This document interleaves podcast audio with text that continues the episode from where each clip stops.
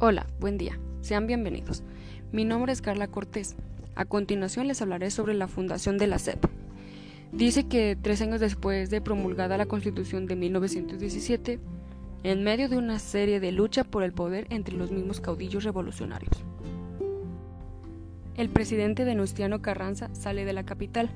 En su huida es asesinado en el estado de Puebla. Poco después, el general Álvaro Obregón ganó la elección presidencial y emprendió la tarea de reorganizar el país y definir las bases de su industrialización. En ese momento, el rector de la Universidad Nacional era, pues, José Vasconcelos, quien había iniciado la transformación del servicio educativo a nivel nacional, quien fue asesorado por diversos maestros e intelectuales, en especial por el destacado pedagogo Ezequiel Chávez pues Vasconcelos propuso al presidente Obregón la federalización de la enseñanza a través de una nueva Secretaría del Estado, encargada de ordenar, señalar y conducir los lineamientos educativos y los contenidos escolares en toda la República. Para negociar esta llamativa iniciativa con los gobiernos y legislaturas estatales que manejaban la educación en sus entidades sin ponerle la atención y los recursos necesarios. Vasconcelos realizó una campaña nacional de propaganda y viajó por todo el país, junto con educadores y artistas que lograron convencer de la bondad de la idea.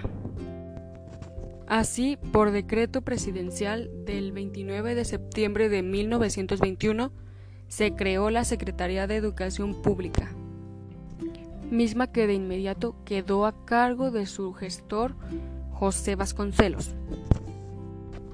En el diseño de la nueva Secretaría se estableció una estructura organizativa, dividida en distintas áreas dedicadas a tareas específicas.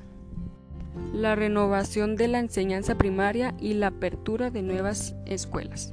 La educación rural, la lucha contra el analfabetismo, la educación estética y la difusión de las artes. Un ambicioso programa adicional y la proliferación de bibliotecas. El reparto de desayunos escolares para niños de pocos recursos y el intercambio cultural y pedagógico con algunos países extranjeros.